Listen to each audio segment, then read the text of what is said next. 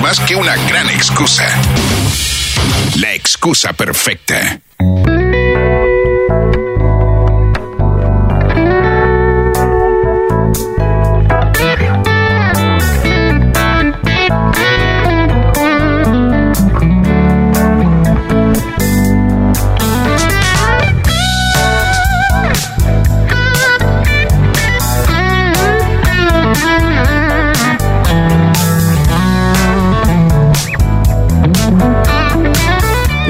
La excusa perfecta a la hora de sentarnos a charlar un rato, a dedicarle un tiempo a varias cosas que nos gustan charlar siempre. El jueves que viene, exactamente en eh, siete días, son los 100 años de la radio, de la primera transmisión comercial de lo que se recuerda que estudiábamos siempre en locución, ¿no? Sí. Los locos de la azotea eh, y todo eso. Y venimos charlando y venimos eh, hablando un poco de radio, que es lo que nos interesa, que nos ha gustado siempre. Y hoy vamos a hablar bastante de radio, si no me equivoco. Vamos a dar la bienvenida a Pepe Vasco. ¿Cómo va, Pepe? ¿Qué tal? Buenas tardes. Yo venía a hablar de otra cosa, pero no, sí, Ah, sí, sí, sí. eh, bueno, coyuntura entonces, COVID-19. Eh, no, ine- inevitable la, la radio en nuestras vidas, me parece, Sí. ¿no? Claro, sí, sí, ha sido, digamos, es- Central. es central. Y podemos arrancar un poco con eso, ¿no? Eh, ¿Cómo fue que, que te convenció la radio en que seas parte de ella? ¿Qué, qué fue lo, lo- ¿Te acordás de qué fue lo que te hizo clic? Decir, Eh, arranco.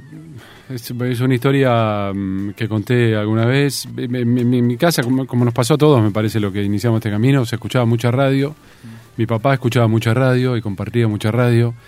Eh, tengo recuerdos inolvidables. Viste que el, el sonido tiene esa particularidad que te, te- te lleva a un lugar exacto, sentir los olores, el momento. Sí. Eh, te- no compartí muchos momentos con mi viejo, padre e hijo, porque eran separados, mi viejo vivía en otro lugar, qué sé yo. Eh, pero recuerdo viajes en, en su Rambler eh, rural, escuchando a Magdalena, digamos. Tengo eh, eh, fragmentos de, de la radio de esa época grabados a fuego. Después se escucha, mi mamá no escuchaba radio, sí escuchaba música en el Winco.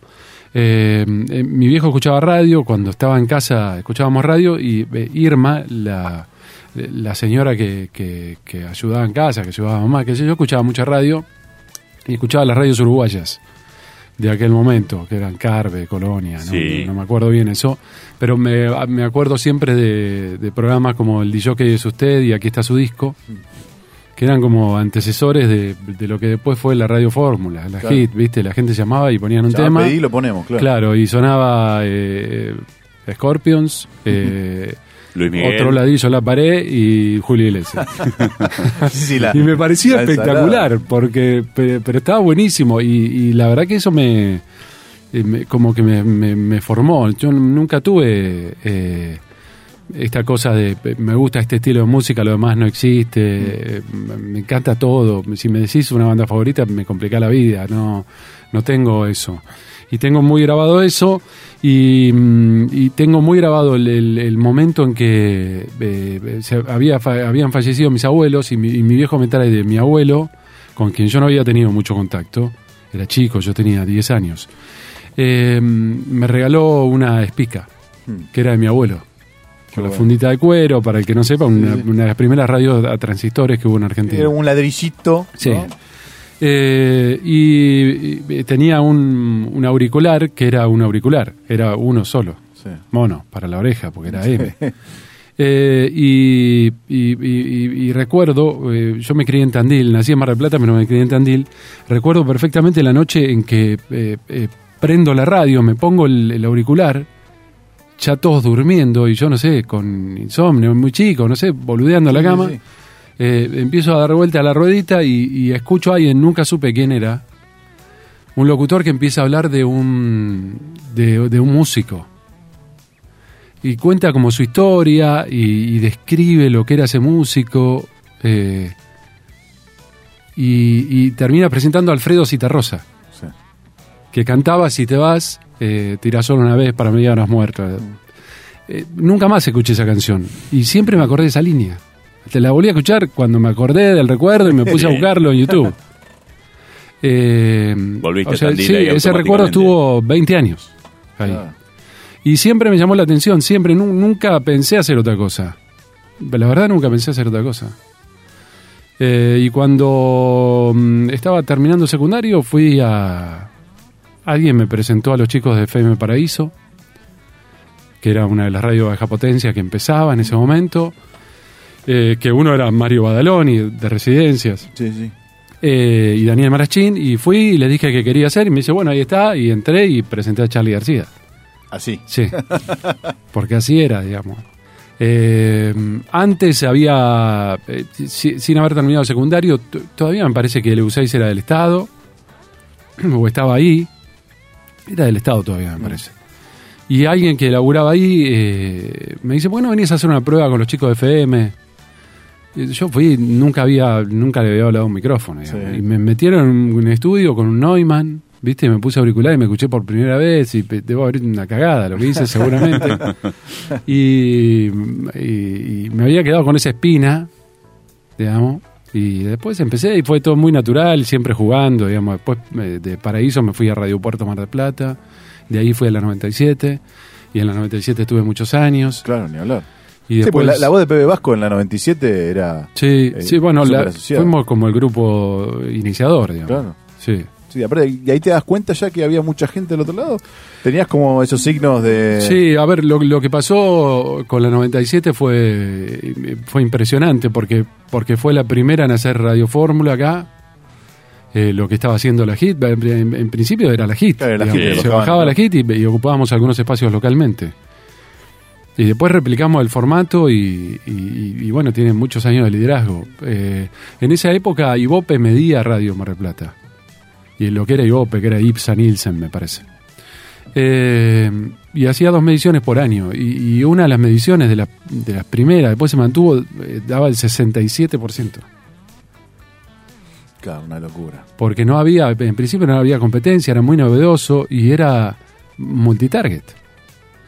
Entonces tenía encima lo que tiene todavía ahí en Moreno hoy, eh, ese lugar eh, de acceso para el público, que yo y era siempre un mundo de gente, de pibes, pibas que Sí. iban ahí, pasaban mil cosas, hacíamos mil cosas con entusiasmo increíble, digamos. Yo eh, con Sergio Marino, hoy locutor del U6, eh, y con Leandro Pampinato, Sí. eh, tiramos el cable del estudio a la torre, digamos. eh, Si estuviste ahí desde Caminito Cero. Sí, claro. Y era todo un juego, digamos, y aprendimos un montón, la verdad, un montón. Una escuela increíble fue. Yo sí, aparte, eh, lo que tenía la 97, me acuerdo, era eso, ¿no? De convocatoria de gente. Sí, Era impresionante. Algo, algo raro que por ahí hasta ese momento no había pasado tanto, porque Sí. la- las AM, obviamente, Sí. que era lo que había hasta ese momento, no, no convocaban ni a gente, No, ni nada, mira, pero nosotros, salvo un evento. El, el último eh, día de la primavera, que nosotros organizamos el día de primavera en Camet, y el último que organizamos, eh, convocamos y habíamos conseguido que toque el símbolo, Sí. Levantando la Sí. mano. todo con una inocencia, ¿viste? Organizamos, conseguimos un escenario que nos había prestado la municipalidad en ese momento. Sí, sí, te lo dejo ahí armado a las 5 de la mañana, vos andá, no, te- no hay problema. Llegamos y, y el escenario era un escenario de madera pe- petizo, tipo tarima de, De colegio, sí, tipo. de, de acto del de, del 9 de julio. Eh, bueno, armamos, pusimos el sonido eh, y empezó a caer gente. Y en un momento eran 10.000 personas, no sé, era un demencial. Pero un demencial, yo te juro lo mal que la pasamos. Porque no había una barra, nada, y, y la gente se apoyaba en el escenario de madera. Y, y todo, la verdad que todo fue con una suerte increíble. Pero la pasamos muy mal. Y años después me cruzo con Pablo Hortales, hermano Bahiano, que era el manager del símbolo. En la 100, en Buenos Aires. No lo había visto más. Me mira, me dice, ¿qué haces? ¿Cómo se movía el escenario, boludo? Lo- lo primero que me dijo. Ese día creo que tomamos la decisión de no hacerlo más ahí porque era una demencia. Pero realmente una demencia. Yo te juro, no podía creer. Y, y, viste, era Camet lleno, o sea, una locura total. Y no lo medíamos. No, no, aparte de la sorpresa, me imagino decir, No, no, ¿cuánto va a venir? Mil. Lo mal, 500. lo mal que la pasé todo el evento. lo mal que la pasé. Hiciste de seguridad también, Sí, seguramente. de todo, claro, hacíamos de todo, todos hacíamos de todo, muy, muy bueno. Eh, no, quería saber de esa época, eh, ¿traían eh, muchos artistas grosos o los que sonaban en, en Capital también venían para acá? ¿No los Eh, tenían ustedes? Lo que pasaba con esa época, que también colaboró con todo, es que estaba Mateico, Sí, eh, estaba la movida, y todos los que venían los, los agarrábamos, porque la radio era muy fuerte. Entonces era como el, el modo de promoción también de las compañías discográficas. Entonces ahí hicimos todo, digamos, todo lo que sonaba ahí, lo latino, todo lo que vino. Eh, ¿Recordás haber tenido en, a grosos en el estudio o por ahí artistas medio bizarros que Sí, bueno, los bizarros nota? los 90 todos, digamos, de Volcán a... Sí, a lo que- amistades peligrosas, me imagino. Lo que quiera, esa todo eso tuvo, tuvo todo, todo, todo, todo. Y todo lo que venía... Zapato veloz. Sí, sí, no me acuerdo si zapato veloz exactamente, pero toda esa, toda esa rumpla Lo- estaba, digamos, ahí. porque venía a lo de a lo de Mateico, a la movida. Ah, pero después sí, Enrique Iglesias, Ricky Martin, eh, qué sé yo, Emanuel Ortega en ese momento. Sí. ¿no? Sí, todo sí, grosso. todo, todo, sí. Y después, ¿cómo es la, eh, la decisión de pasar a, a- a irte a Buenos Aires para vos? Yo de- me desvinculo de la 97 y con la idea de irme a, a- a vivir a Buenos Aires. Mm. Y en ese momento la 100 eh, producía la 100 Mar del Plata en, en los estudios de EU6, de, de FM, lo que es Atlántica Latina. Sí. Eh, pero lo producía, o sea, como que alquilaban estudio, digamos, pero lo producía a Buenos Aires. Eh, renuncio a la 97, digo, bueno, me tomo unos días, me voy a Buenos Aires a vivir. Y al, al otro día me llama Carolina Terenzi, que era la... la- O sea, pero igual no tenías nada. O sea, no, no, nada, dijiste, nada. me voy a Buenos No, Aires no, a... yo- sí, no, nada. Me cansé, digamos, cosas que pasaron y me iba a Buenos Aires. Eh, y al otro día me llama Carolina Terenzi, que era la eh, productora artística ejecutiva de, de la CIEM en Buenos Aires. Sí. Yo no la conocía. Me dice, Pepe, sí, me pasaron tu teléfono. ¿Te fuiste a la 97? Sí, me fui a la 97. ¿No querés trabajar en la CIEM Mar del Plata? Y ahí, viste, lo dudé y dije, bueno, me laburo y le quemo la cabeza hasta que me lleven a Buenos Aires. Y así fue. Un año clavado. Al año, un día me llaman a una reunión, voy, me dicen, tenés que hacer un casting. Estamos buscando gente acá para lo que era Cadena Top 40. Una otra FM que tenía el grupo Clarín, que después se convirtió en Gen 101.5 y después se, se desvincularon y es la frecuencia de pop. Claro. Eh, y fui un martes, yo eh, ya, qué sé yo, estaba, estaba bien acá, la verdad que estaba bien, eh, estaba bien en la 100, eh, sin el protagonismo de la 97, p- para nada, pero eh, en, en condiciones laborales mejores, buena guita, eh, laburaba mucho con eventos, y se- tenía 27, 28 años ya, 20 28 años. Y mm, el, el martes doy la prueba, me dice, está buenísimo, listo, el jueves tenés que estar acá. Yo tenía un departamento armado acá, qué sé yo. Así que vine, eh, desarmé el departamento como pude y me fui a Buenos Aires, me pagaron un hotel dos semanas.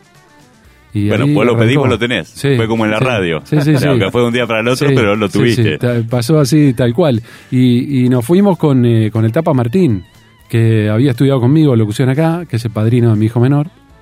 De- nos llevaron a los dos. Así que cargamos todo. Yo tenía un Fiat 147. Llenamos el Fiat de cosas y nos fuimos los dos a, a encarar esa aventura. Después el Tapa se fue ahí y pasó por otras radios. Sí, Tuvo- Tapa estuvo en Rock and Pop, Sí, estuvo, claro. estuvo en Rock and Pop. ahora estabas en Cantilo, Exacto, sí. eh, digamos con... eh, Sí. ahí lo siguen los cierres, esa pobre Sí, Tapa. sí, pobre. Lo hablé el otro día. Eh, un gran profesional también. Tipo muy copado. Yo lo Sí, conocí sí. en Buenos Aires y Fenómeno. la verdad que sí, un Sí. genio. ¿Y cómo fue la, la- la- el choque con Buenos Aires? ¿Fue tan, eh, fue para vos fue traumático? ¿Se te hicieron más fáciles las cosas? Para mí fue increíble, increíble. ¿Así? Sí, sí. A, a- a ver, yo. eh, era Para mí era una deuda pendiente, digamos. Yo quería eh, ver cómo era. Mm. Y cuando fui, como todo, el camino es largo, digamos. El laburo era trasnoche. Mm. Y, y la verdad que los primeros meses lo sufrí, porque laburar de noche es un perno. La verdad es eso. Y no me volví para que no me hubieran vencido, básicamente. Entonces eso me, medio que me fortaleció. También. ¿Así todo sentías que te iba a ir bien cuando te Sí, fuiste? sí, ¿Lo yo, soy interiormente? mm, eh, eh, insoportablemente optimista, digamos, muy quejoso, con a veces frases y planteos pesimistas, pero siempre adentro mío hay algo que, que me marca el, el- el camino. Así que laburaba de 2 de la mañana a 7. Eh, con, con el apoyo de mi esposa, que era mi novia en ese momento y que se vino a vivir conmigo en Buenos Aires. eh, la bancábamos, pero con muchos sacrificios. Yo eh, laburaba de 2 de la mañana a 7. A las 7 la pasaba a buscar a mi mujer, que había conseguido un laburo en un colegio en Hurlingham. Sí. La llevaba al tren. Ella tomaba el tren, yo me volvía a casa, dormía, me despertaba, eh, la iba a buscar a la tarde, estábamos un rato, yo me iba a cursar, porque estaba haciendo la licenciatura en comunicación. Claro. Terminaba de cursar, volvía, cenaba, dormía media hora con ella y me iba a laburar, así todos los días. Y los fines de semana metía cuatro turnos. Mierda. Mucho sacrificio. Y aparte, la cosa es decir, me quedo acá, no me ve más nadie. Así que me levantaba a la mañana y iba a hacer lobby, siempre, viste, relacionándome, viendo qué hacía, pidiendo pistas toda la vida. Y al año clavado, esas cosas increíbles, pero eran años clavados, reloj. Eh, Como ciclos que iban cerrando. Cadena Top 40 eh, desaparece como marca, cambia la dirección de la radio y me dan la mañana de lo que fue G1015 y después la producción ejecutiva de la radio. Claro, ya toda la responsabilidad. Sí, sí, ya era otra cosa y, y siempre la pasé muy bien igual. Más allá de lo laboral, ¿el ritmo de vida capitalino te gustaba? ¿Te sentías bien? ¿Te Sí, a mí sentías cómodo? me, me gustó mucho tiempo y, y después eh, en un momento me, me quemó la cabeza, la verdad es esa. Hoy voy y no, no me siento parte, me encanta ir a dar una vuelta, que yo, pero en un momento me quemó la cabeza. Ya con hijos, Sí. con otras responsabilidades, yo también tomé el, el desafío en algún momento de, de, además de estar al aire, de tener responsabilidades ejecutivas Ujú. dentro del grupo y ya es otra cosa. es otra cosa. Las presiones son otra. Bueno, ¿Te afectaba al momento de hacer aire el, el No, no. vivir allá capitalino o no, no, la no, de no, la eso radio? siempre me encantó. O sea, eh, la, la etapa de Gen 115, que era una radio más tipo, pla, más tipo Planet o, o, o Aspen en Buenos Aires, que yo, era como más tranquilo, pero estaba buenísimo, pero la 100 es, un, es, es, es, una, es una locomotora, es, es, es impresionante. De verdad, eh, es, eh, es la radio número uno del país Sí. te guste más el estilo, menos, qué sé yo, todo lo que tenés a disposición es increíble, está sonando en todo el país, la vuelta es impresionante, eh, obviamente te da eh, beneficios que ninguna otra cosa te la da, digamos, fueron 10, 11, 12 años de, de, en principio, lo que mucha gente puede llegar a envidiar, que es eh, consumo cultural gratuito, lo que quieras. Claro. Eh, todo eso eh, está genial, digamos. Eh, yo terminé siendo quien, quien hacía los viajes al exterior para hacer entrevistas. Sí. Eh, bueno, no, eh, ¿Cuál fue el primero de esos? Impresionante. El primero de esos que dijeron, Pepe, eh, ¿qué tenés que hacer mañana? ¿Te vas a Sí. México? ¿A, Sí, ¿A qué? Sí, hice en el año eh, 2000, 2000-2001, eh, fui a, eh, a escuchar, eh, antes que nadie, en Argentina, en el estudio donde se grabó, bueno. Exciter de Depeche Mode en Londres. Escuchamos el disco en el estudio y después los entrevistamos a ellos en un típico club inglés privado de hombres de ¡Qué mierda! pared, de, pared de cuero capitoné. Ese fue el primer viaje grande. Qué bueno. Sí, sí, ¿Tuvieron más de eso? Sí. sí, sí, sí, sí, un montón. Sí, sí, un montón. Sí, Disneylandia, aparte, me imagino. te- más allá del trato... No, increíble. A ver, es- eso es, incre- es- es increíble. Tiene que ver con otra época de la industria también. Sí, claro. Eh, cosas que seguramente no vuelvan, pero era así, que yo, Hotel 5 estrellas, todo eh, increíble. Y después sí, hice muchas cosas, hice ah, Green Day en Miami, hice dos veces Arjona en México y una en Miami, hice The Killers en Houston, Destiny Child en Houston, Qué bueno. eh, muchas cosas. Sí. Y ahí, y ahí ¿qué- cu- ¿cuánto aprovechabas el... eh, ¿Cuánto lo, lo ibas recordando, absorbiendo todo? ¿O era parte del quilombo en el que estabas metido? Quilombo bueno, digo, de... de- Sí, vamos, bueno, ven, increíblemente, como es la vida, Mm. digamos, eh, una vez fui a hacer eh, fui a hacer los MTV a Guadalajara, Mm. El, el- el año que, El del que toca Meta- huracán. Metallica, Ah, toca Metallica. Eh, y vuelvo y me dicen, te tenés que volver a México a hacer Arjona. En Ezeiza te lo dijeron. La puta que te parió. Date vuelta y subiste al avión. Todo el día arriba de un avión, ¿viste? Y lo pienso ahora y digo, ¿qué estará? ¿Qué estará? ¿Qué te quejas? bueno, bueno. Bueno. Pero estabas viendo de negro a gris. Sí, pico, claro. ¿no? Sí, sí, sí, tal cual. Tal Claro. cual. Eh, bueno, todo eso, eh, las cosas con las que eh, no, no soñabas que te podían pasar, un día te pasan. Eso es, in- es increíble y eso está buenísimo, no, no te cero queja. No, no, sí, sí, yo te decía de disfrutar, sí, en el momento de la, Sí, la vorágine. sí, te a ver, eh, es como todo, ¿viste? O Después sea, te- pues no va a sonar pedante, eso es lo que te digo. Sí, no va a después te, sonar compl- pedante sí, diciendo- después te complica porque no tenés con quién dejar a los pibes, tu mujer labura. Claro. Eh, pero no, está, buení- está buenísimo. La verdad que, está, que es espe- espectacular. También, eh, eh, tampoco digo, te preguntaban, ¿te gusta o no te gusta? También he ido solo eh, a cubrir eh, Jóvenes por Diosero en Córdoba, digamos. para Muy bien. Sí, muy bien. y, claro. y las condiciones no eran tan amables, digamos, eh, pero está bien, era eh, eh, eh, demostrar también que estabas a la altura de hacerlo. Eh, con Gen 101.5 transmitimos la primera vez de Roger Waters en, en Vélez, en vivo.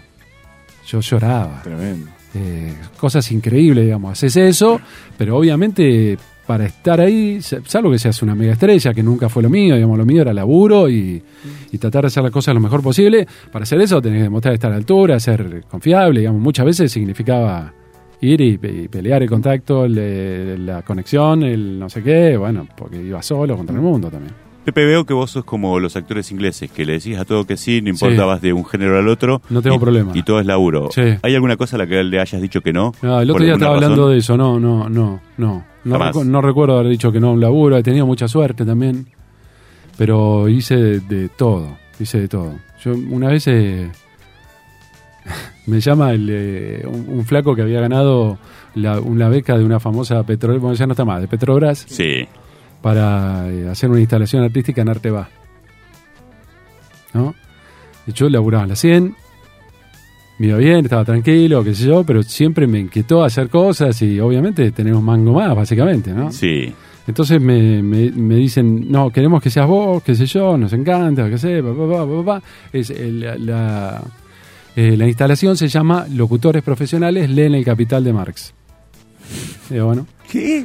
¿Qué? ¿Cómo es? No, es un escritorio que vamos a usar un escritorio muy época Guerra Fría, qué sé yo, vos con un traje también de la época. todo, claro. Todo, que te ponemos un micrófono, eh, un cartelito con tu nombre de locutor, éramos dos o tres porque eran turnos largos. Claro. Y si lo que tenés que hacer es leer el capital de corrido, sin matices ni nada, y sin interactuar con la gente. Qué bueno. Y estuve de todo lo que durarte va, digamos, lo que pagaban era ridículo aparte. ¿viste? Esos números de Buenos Aires que sí, es una vergüenza la plata esta, no, no puede ser. Eh, y bueno, hice, po- por ejemplo, eso, eh, estar ahí y que se te acerque gente y te diga, "Ja, qué bárbaro, va a analizar esto. Uh. Yankee, gorila, no sé qué. ¿Viste? Vos tenías que leer. Y venía otro y decía, comunistas de mierda. Claro, era como ir a cubrir una marcha Sí, sí, sí, con el cubito de Sí, C5N, sí, sí, ¿no? sí, tal cual, tal cual. La grieta hace mucho. Sí. Eso hice. Qué bueno. eh, hice, eh, en el tema de eventos he hecho. Eso, cosa. ¿cómo arrancaste? ¿Arrancaste acá? ¿Cómo Sí, era? Era, acá. era de hincha pelotas, moverte, No, yo siempre fui muy inquieto. eh, eh, trabajo mucho en docencia y. y siempre estoy de alguna forma con la docencia o por, por el laburo en la radio formando profesionales. Y siempre insisto con lo mismo. eh, no hay otra cosa que, que relaciones personales. Es Esto- el eso es cimiento de todo. No, todo, todo en absoluto, todo, todo. Y todavía tengo contacto con mucha gente que dice, no, mira este, lo que pasa es que logró eso porque tiene contacto, como si fuera algo Claro, su- algo malo. necesariamente sucio. Eh, son contactos personales, digamos, y es eso.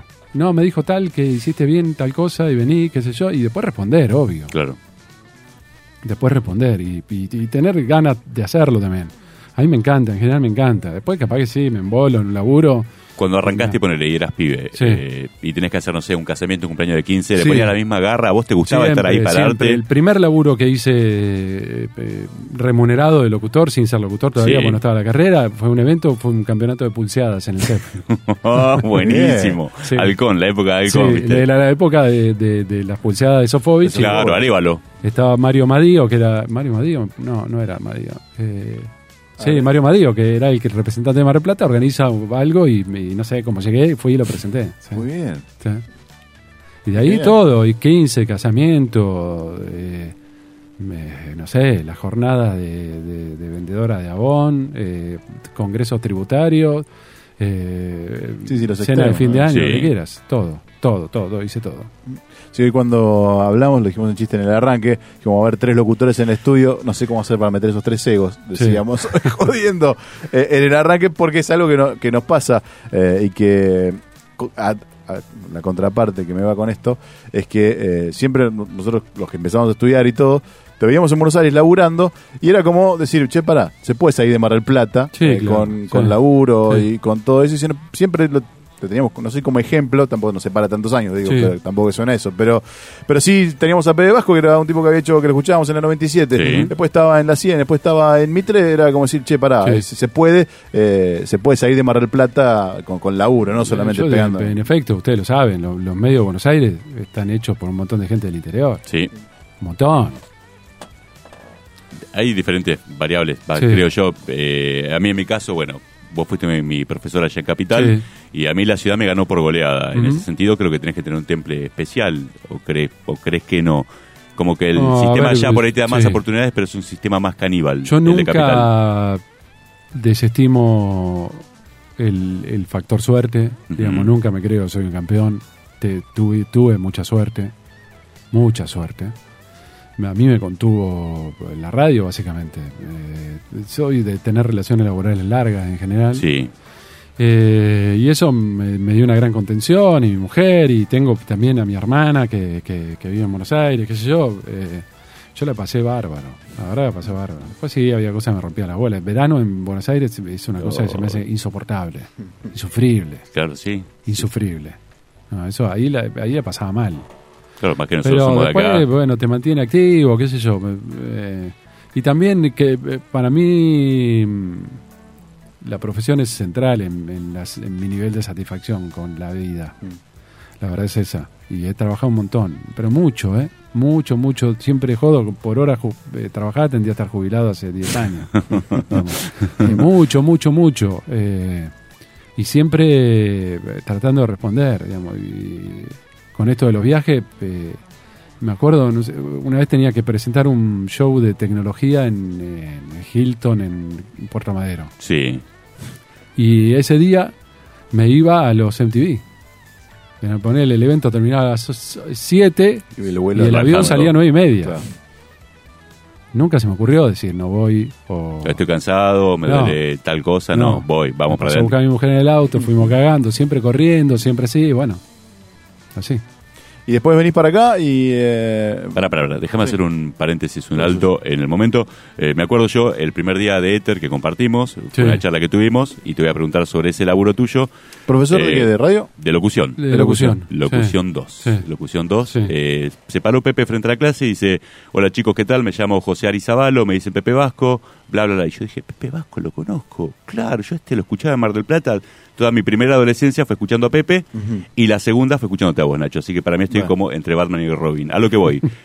Me acerqué a Pepe y le digo, che, Pepe, vos sos de Mar del Plata, igual que yo. Ah, sí, ¿en serio? ¿De dónde? ¿De qué parte? Y le digo, mira, yo vos te escuchaba en la 97 y después con mi hermano mirábamos un programa tuyo a la medianoche Sí. Que se llamaba Graffiti. Exacto. Que de hecho todavía lo tenemos grabado. No, deja. Sí, qué malo. Y lo tenemos. eh, mira, no me anda la Sí. videocasetera Ahora, porque te iba a traer sí. extractos de graffiti. Ahora. Quiero saber cómo nació esa locura, cómo fue la propuesta, Eh, cómo eran las condiciones de, esa locura que no sé si cuánto se extendió. Para mí duró dos, tres años. No, no. Pero cre- en mi creo en imaginario. menos. Creo que fue menos. Era, era un programa que hacía en radio Alberto Diomedi, el chaqueño. Sí. Eh, que, que trabajamos juntos. Que yo y un día me dice, pagamos la tele y. Tenías ganas de sí, vos sí, capa y espada. Vamos a Ah, la tele. qué sé yo, no sé. Yo, yo voy haciendo. Tampoco es que Te parás a me, de- me trazo un plan. Y, y lo encaramos. El chaqueño tenía más idea de cómo se hacía. La verdad es esa. Técnicamente, sobre todo. Y empezamos a hacerlo. Lo hacíamos en, en Canal 10. Sí, En la época en que empezaba MDQ. claro. Mismos años. 92, 93. Sí, ellos lo hicieron mejor, obviamente.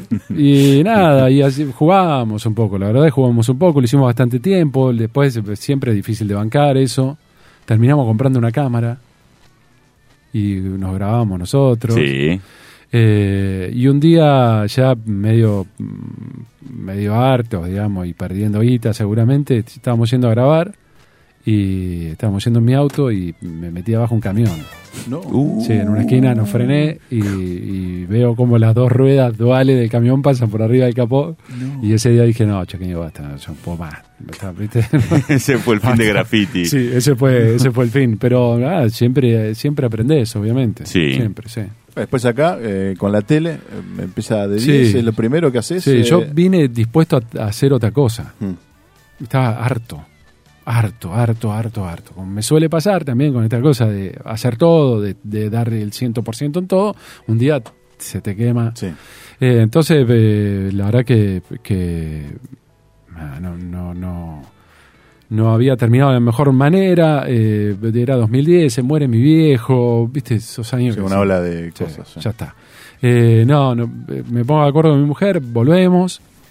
eh, y digo, hago otra cosa. Mm. Estaba cómodo, estaba tranquilo, podía estar tranquilo un tiempo.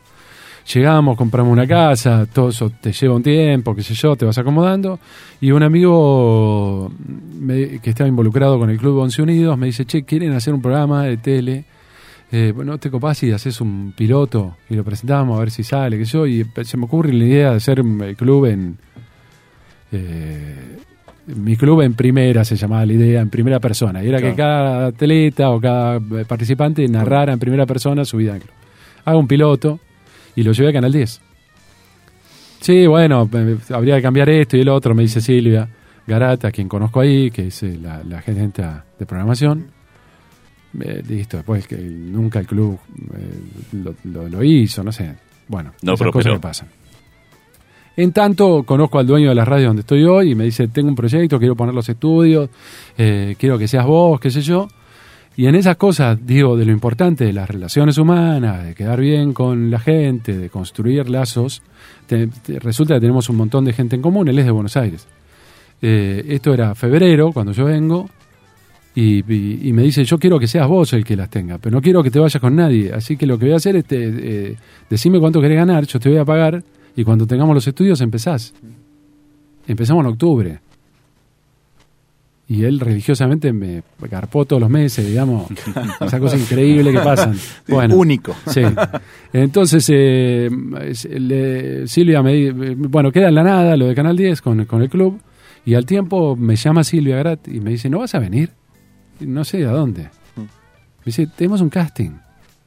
Estamos buscando un conductor. Y bueno, ¿cuándo? Ahora. Te habías enterado. y Pensé no. que era, viendo que Canal 10 lo único que tenía era el noticiero, pensé que era el noticiero, me puse un traje. Y siempre me cuenta Analia Elefante que entra como productora ella, que estábamos sentados en las dos, uno cada silla. Me dice, no, yo estaba chateando con alguien y puse, no, acá hay un pelotudo que vino en traje, no sé qué. Entonces, ese era yo. Doy la. El pelotudo de traje, Sí, ¿qué tal? Doy la prueba y. Y estaba Gabriel Bianco y Silvia me dice, sí, sí, ya está, sos vos. Y ahí empezó de 10. Digamos que en principio eran, era el verano. Nosotros entramos contratados por el verano. Y después duró siete años y Sí. terminamos siendo empleados del canal y qué sé yo. Bueno, eso se fue así como... Se dio. Sí, sí, genial. La verdad que Sí. eh, era lindo ver eh, ver eso. Porque era lindo ver un programa que no sea noticiero en Mar del Plata. Sí. Eh, es más, ahora te pones a pensar y, y, eh, contenido local en tele, Sí. abierta, más allá Sí. de enlatados o Sí. espacios comprados, eh, solamente... Estuvo buenísimo, fue una apuesta fuerte del canal. eh, la verdad que estuvo buenísimo. Mm. Buenísimo. Sí, es una experiencia increíble. Que una alegría que, que veas que la cosa en Mar del Plata se moviese, que vos en de 10 sabías que tenías a los deportistas de acá, a los músicos, a los que hacían un blog interesante, estaban todos, más allá de los políticos o de los Sí, temas sí, de sí, coyuntura, claro. estaban todos, Sí, le dan sí. el, el espacio a todos. Sí. Y ahí te, eh, yo primero tenía miedo. Cuando pasa el verano digo, ¿de qué vamos a hablar en Mar del Plata? Y había. Sí, hay un montón, un montón de cosas. Pasan un montón de cosas que están buenísimas. Hay gente que hace cosas copadas. eh, te podés divertir. Mm, La verdad que mm, para, fue una experiencia increíble y para mí fue también como cerrar un círculo, digamos, volver y que eh, más allá del- de, lo que pueda generar al ego y qué sé yo, que la gente te reconozca en tu ciudad es eh, hermoso. Eso me, me, me dio eso, eh, un reconocimiento que, que, que me encanta. La verdad es eso. Casi la tele te da eso, ¿no? De Sí, que, sí. que vaya que tu voz sea conocida o que la gente haya escuchado mil veces. Una que estás un rato en tele, Sí. la gente te para, Sí. te habla, foto, ¿no? Sí, Todo sí, sí, mí me encanta, me encanta. Me gusta, pero, pero ya te digo, no por el lado narcisista. Pero, viste, entrar a... Somos narcisistas. Sí, Pepe Los pero Tres, entrar a, un bar y que diga, ¿qué haces, Pepe? Eh, a mí me, me da, me encanta, me, da, me, me, gusta. Creo que es lindo saber llegar, o sea, Sí. saber que, que, que estás llegando a algún lado. Eh, ¿Te pasó en algún momento de darte cuenta que lo que estaba haciendo llegaba y llegaba bien? O que alguno te diga, no, no, venía de un bajonazo y escuchando, o ustedes me, me dan una mano grande. Sí, sí, sí, eso, eh, sí, mucho. Eh, en, en la 97 ya, Claro. había muchas historias, gente que iba a verte, que te busca, gente que todavía hoy me escribe, me dice, no, yo te escuchaba, chica, no sé qué, sé cuánto. Mirábamos graffiti. La trasnoche, claro. la trasnoche de, de Top 40. eh, yo estaba, estaba solo en Buenos Aires y Buenos Aires a la trasnoche tiene otra potencia, digamos. Hay mucha gente despierta. Ujú. Y ah, cantidad de gente que llamaba, que hablaba, que hoy me escribe en las redes sociales, no, sabes lo bien que me hacía, porque yo no sé qué. Bueno, Claro, ese horario, claro, es claro. sí, sí, sí. El que te está escuchando, escucha todo. Sí, La respiración, los puntos. sí, todo. sí, está bueno. Sí. Eh, Pepe, hoy por hoy te escuchamos eh, a la mañana. ¿Cómo es esto de también empezar a hablar un poco de lo que está pasando? Hacer periodismo, comunicar en este quilombo que nos toca vivir. A mí me, me gusta, me gusta. Siempre tuve eh, ideas y vida política, digamos. Eh, más allá de que siempre hice entretenimiento también y, y más ligado a la música o a la fórmula o a divertirnos un rato, que trato de no perderlo. Eh, me gusta, es muy, es muy incómoda la grieta, muy incómoda. La verdad que es muy incómoda, porque después de, de- de- de tanto tiempo de profesión y de vida y que yo, la verdad que, que te- este- estoy cada vez más des- desapasionado sobre los temas. Mm. En, en el buen sentido, apasionado sí en el laburo, en entenderlos y qué sé yo, pero trato de ver eh, si realmente eso que está pasando está bueno o no, más allá de quien lo haga o quien lo diga. Y eso te genera algunos pero siempre, ¿no? viste la gente como es. Pero en esa. Sí. el desapasionarte de, de los temas de siempre, de la política, sí. economía y demás. Sí. ¿Encontraste nuevas pasiones en algo que no lo pensabas? Por ahí, no sé, ahora No, te pero la digo, tecnología o eh, otra. de- desapasionarme, digo, no, no porque no sienta pasión por el laburo, eh, de nuevo eso. No, Eh, por los temas, por los temas, por la ver- pelea, Claro, la tratar de no fanatizarse, digamos, de no volverse loco. Porque hay como una voluntad de, de- de indignarse insoportable. A mí se me hace insufrible ya. ¿Viste? Sí, ya está, no es para tanto. ¿No? Sí, eh, ¿Viste? Eh, me pasa con muchos temas que me rompe las bolas, ¿viste? Las redes sociales son realmente, por momentos, una cloaca. Sí. Eh, así que trato de, de- de liberarme de eso. Pasión eh, por el laburo, en general. No, yo nu- nunca fui un experto en nada. Eh, eh, pero el, el laburo, por estar ocupado y hacer cosas y hacer cosas nuevas, eh, encarar desafíos, eso me encanta. Me gusta eso, me gusta eh, saber lo que pasa, me gusta todo lo nuevo, me gusta eh, adoptarlo, me gusta verlo sin prejuicios. Eh, tengo 50 años y no trato siempre de, de escaparle al, eh, le digo yo, al juez generacional, ¿viste? No, estos pibes, ahora lo nuevo, ¿no? Bueno. Mierda, lo- el rock de antes, Eh. me rompe las bolas, la verdad. Me parece que es el momento en que te empe- empezás a poner, a poner viejo. Sin ponernos en Sí. jueces generacionales, ¿vos ves que las nuevas generaciones de locutores o de comunicadores van por algún lado, tienen un patrón, un estilo nuevo que por ahí nosotros estamos afuera por una cuestión de edad? Eh, ah, lo que pasa es que la profesión tal cual la ejercíamos y la ejercemos nosotros me parece que no, no existe más. Que mm, bueno, lo que nos está pasando con la radio, digamos, le, le estamos eh, somos eh, eh, la voz de, de nuestra generación y alguna más, pero no de las nuevas. Eh, hay algo, pero no, no es un núcleo grande interesante. Y los nuevos me parece que están en, en que eh, en esta cosa de no necesito una, una plataforma, una empresa que me impulse, que yo hago lo mío, Sí. pero que es una trampa también. Para mí es una trampa también. Hay un montón de gente muy talentosa laburando gratis o, o por un canje. Me parece que, que, que, eh, el negocio en manos de uno solo es un peligro. es un peligro. No- hacen falta las empresas que paguen sueldos, que generen cosas. La verdad es un peligro. Es eh, así, Claro. pero es, lo que hay. eh, Tampoco yo me reniego de lo que pasa. Me parece que está buenísimo, que hay gente muy talentosa. El tema es eh, mm, de, de qué vamos a vivir. Claro, ahí está. Y de qué van a vivir eso también. es- eh, porque, viste, esta cosa de, ah, ahora cualquiera puede. Mentira. Mentira. Mentira. No, Eh, de- destacarse en eso es cada vez más difícil. sí. Eh, nada, eso. ¿Qué te iba a decir? En los 90, cuando nosotros eh, teníamos, éramos más jóvenes y empezábamos a tocar la guitarra, eh, queríamos ser, eh, los profesores siempre dicen, o Slash o Cobain. Sí. Eh, después cuando empezamos a estudiar locución, todo el mundo quería ser o Lalo o Pergolini. ¿Vos ves hoy modelos a seguir por las nuevas generaciones a las cuales le das clases o estás enseñando que tienen como algún faro, algún norte que digan este locutor, este estilo de hacer radio, que no sé si será rock and pop, Sí. si será metro, si será Ujú. la 97? Va cambiando año a año. Eh, El tema es si escuchan radio los pibes. claro. ¿no? Yo, si me decís hace 3, 4 años, todavía era metro. Todavía era metro. Hoy ya no hay. No hay Hoy ninguna. ya- No, no, seguramente es, es algo de lo que pasa en Vorterix. Que para mí es más complejo que. que Es todo que multimedial. digamos, porque cuando empecé a indagar con los pibes, resulta que lo que vieron, lo que de Vorterix lo vieron. Mm. Lo escucharon. Claro, Sí, sí, lo ven en, por tele Claro. o por YouTube. Sí, tal cual. Por es más streaming. complejo, claro. Sí, sí, sí. Yo creo que hoy eh, el desafío es, eh, obviamente, siempre pelear, ver qué pasa, hablando de la radio, ¿no? Pero el desafío es eh, hacer, eh, lo, lo dije el otro día, vengo hablando mucho de esto, eh, hacer radio jóvenes para gente que, que, que es un poco más grande, pero que se siente joven. Que somos jóvenes Sí, y que nos vamos a mantener jóvenes y que nos siguen gustando las mismas cosas. Somos un montón y hay ahí una gran oportunidad. Si me decís yo hoy no me pondría a hacer la 97 de nuevo, Es difícil. como era. sí. ¿no? Hoy sí es una radio multitarget, más grande, pero me parece que hay que crecer con la audiencia, pero mantenerse joven. Y rodearte de, eh, como en tu caso está Lena, ¿no? Que se, Lena, se, sí. se recibió hace Sí, poquitito. Sí, sí, claro. Siempre Que- tener jóvenes para chuparle la energía. claro, claro. Sí, Bueno, sí. presenta eso que no sé qué mierda es. lee vos, lee vos. Yo ya estoy viejo para estas cosas. claro, llevarlo para ese lado. Hay un juego. Sí, eh, yo, la verdad no sé qué es lo que va a estoy muy nervioso Sí. porque yo le tenía Mientras mucha no sea fe, pero- pasar un fragmento de graffiti que...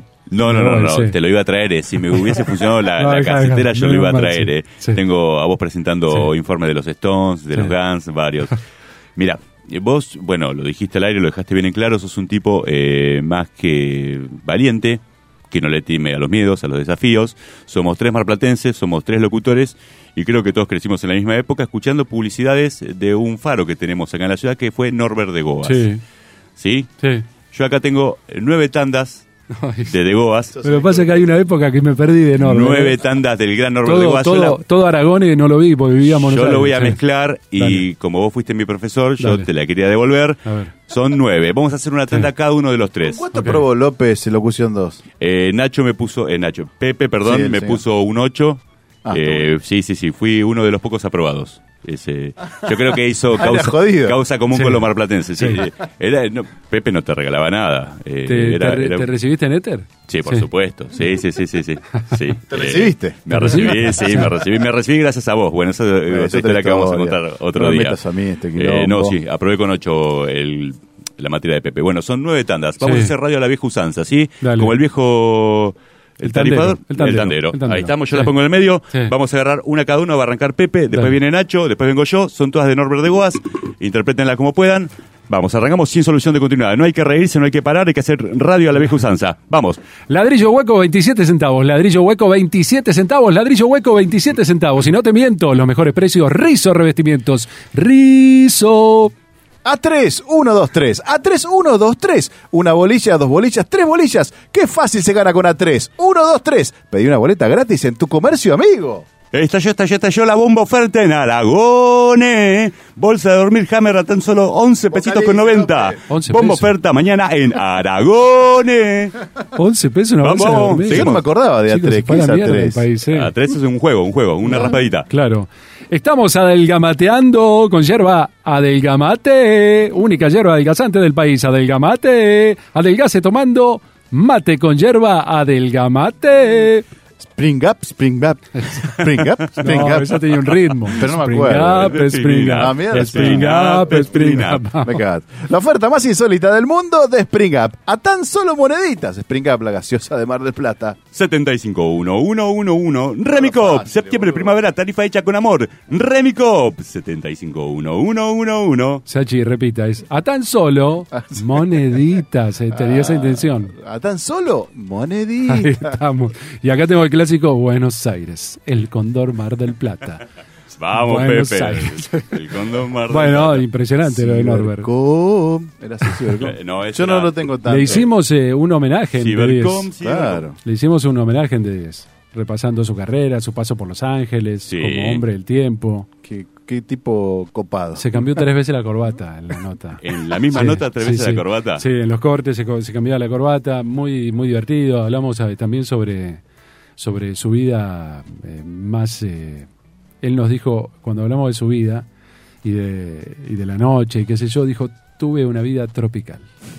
Una vida- Qué gran definición. hay grandes anécdotas, tropical. yo no sé si ustedes han escuchado, pero hay grandes anécdotas de Norbert. La noche. Debe estar la nota, ¿no? De, de Sí. 10, el, Sí. el canal de... Necesito saber alguna. sí. Bueno, no, hay cosas que eh, no las contó él, pero digamos, hay como... Ah, fuera del aire. Off the mitos. record. No, no, no, se sabían. Leyendas urbanas. Leyendas urbanas, sí, claro. Sí. Ah, creí que ibas a arrancar con alguna. No, no, no. no. Ah, No. Nosotros estamos en campaña, Pepe, para que la Avenida Colón cambie su nombre y se empiece a llamar Avenida Norbert de Goaz. Bueno, no Ahora te vamos mal, a hacer sí. filmar el pliego fuera Dale, del aire. Firmamos, sí. Eh, Pepe, gracias por tu tiempo. Gracias a ustedes. Venía a charlar un rato largo. Eh, te escuchamos No eh, sé si hablé mucho, disculpen, pero... No, de no, 8 no. a... de 8 a 12. de 8 a 12. Sí, Ahí en, en Aqua. sí. eh, todos los días, de lunes a viernes. Eh, así que ahí tienen eh, para poder seguirlo, Pepe. Eh, gracias por el tiempo, gracias por charlar un rato largo, un poco de todo. Eh, era la idea y bueno, nos seguiremos cruzando. Muchas Donde- gracias, un placer, gracias por, por acordarse, gracias a Manu, a todos. Y bien, Te hago llegar eh, las grabaciones de grafito. No, deja, deja. Sí, te las llevo a Aqua. deja, deja. Pasa Pepe Vasco Te por la, el ocho. la excusa perfecta. No.